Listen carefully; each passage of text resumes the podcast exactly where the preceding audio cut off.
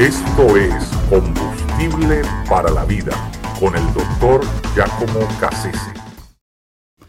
El Día de los Padres. Ciertamente el Día de los Padres es todos los días. Eh, creo, sin embargo, que es saludable que por lo menos se les reconozca un domingo al año, porque el resto del tiempo el padre está ejerciendo su función de ser padre y, y ser padre en realidad en línea general lo que significa es ser ejemplo de sus hijos. Decir, la gran función paternal eh, está en, en vivir de tal manera que pueda vivir ejemplarmente para sus hijos. Es decir, que sus hijos aprendan de él eh, la robustez, la firmeza de carácter que debe tener un, un hombre y, que debe tener todo ser humano, porque por ende la que tenga el padre eh, va a ser impartida en, el resto de, sus hijos, sean estos varones o hembras. En todo caso, el padre tiene una gran función y eso lo vemos en las escrituras y por eso Dios en la Biblia se nos revela como padre. Él es el ejemplo de, cómo debemos vivir. Eh, así que la, la función paternal está muy vinculada a eso. Sí, ciertamente se trata de un día que lo han comercializado y todo eso, pero creo que es importante que lo celebremos, que lo consideremos porque es una de esas pocas oportunidades en que de manera formal podemos agradecerle al, Padre todo lo que ha hecho, lo que ha hecho por nosotros. Y en la gran mayoría de los casos, sí, los hijos tienen mucho que agradecer a los, a los padres, excepto en verdad eh, ciertas excepciones que los padres por causa de su estado de, eh, de, de depravación, degeneración, llegan a ser ¿verdad? los verdugos de sus propios hijos. Eh, eso también existe, eh, pero afortunadamente no, no, no es siempre que sucede, que sucede ese caso.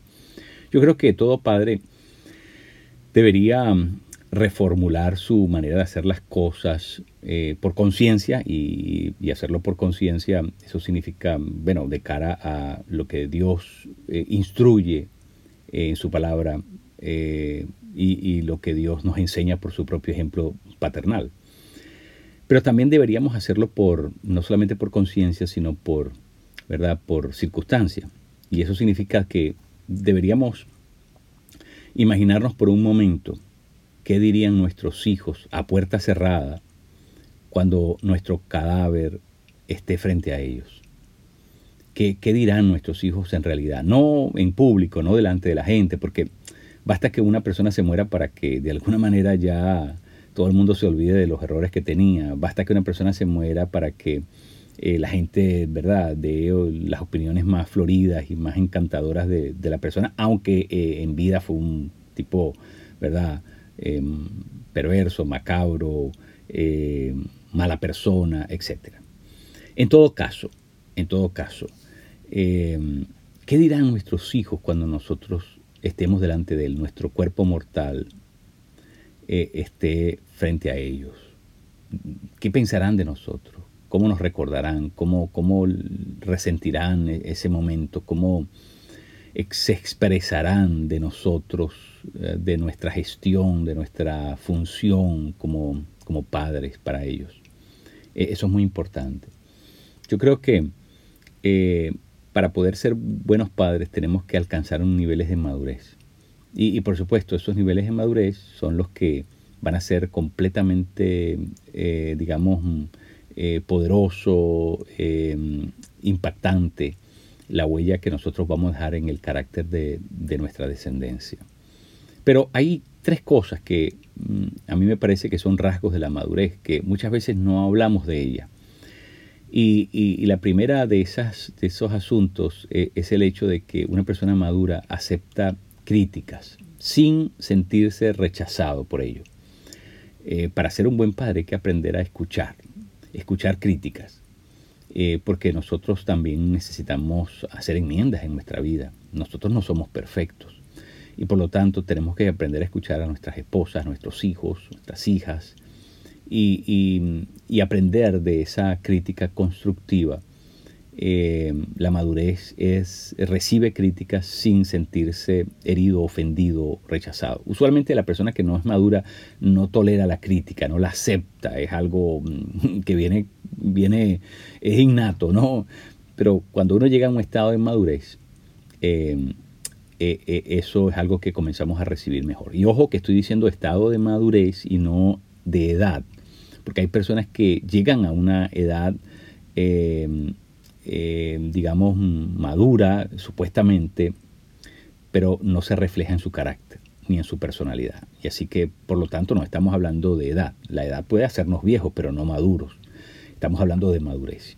Y, ese rasgo es importante que lo desarrollemos. Escuchar críticas. Necesitamos tener la capacidad de poder escuchar críticas porque muchos de nuestros problemas se van a resolver solamente con saber cómo nos percibe la gente, cómo nos entiende la gente y qué sugerencias nos hacen para cambiar, modificar nuestros patrones de conducta que en la gran mayoría de las veces los hemos aprendido por hábitos, se han internalizado en nosotros y ni siquiera sabemos eh, el origen, la procedencia de ese tipo de conducta.